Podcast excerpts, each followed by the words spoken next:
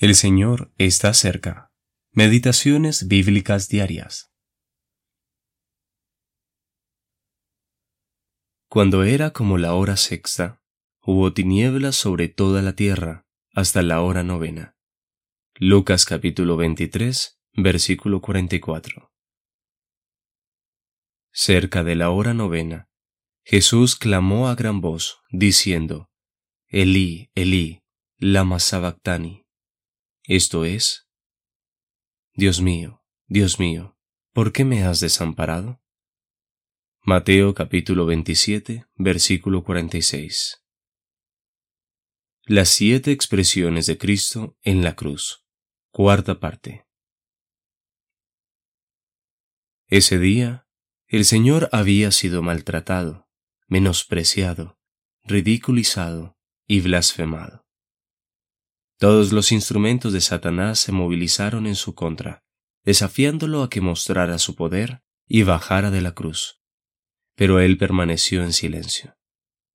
Sin embargo, intercedió por su pueblo culpable, consoló al criminal que estaba junto a él, salvándolo por gracia en el último instante, y se preocupó por todos los cuidados de su madre.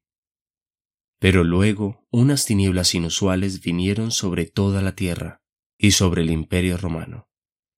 No se trató de un eclipse o algún fenómeno natural, sino la intervención soberana de Dios. Las tinieblas enfatizaron que Dios había desamparado a este hombre perfecto, el justo, que sufrió por nosotros, los injustos. Dios dio vuelta su rostro de aquel que siempre lo honró y sirvió. Misterio insondable.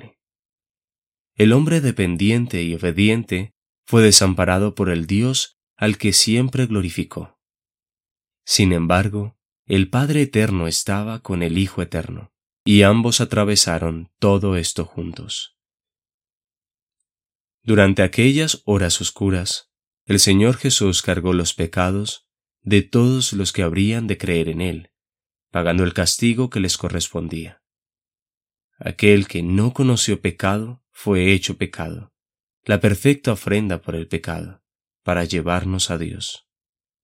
Allí, en esas horas insondables, Dios fue glorificado.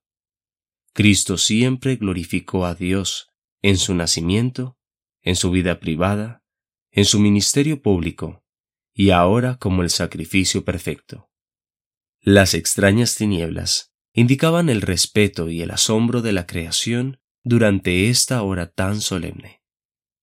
Los ángeles debieron haber cubierto sus rostros.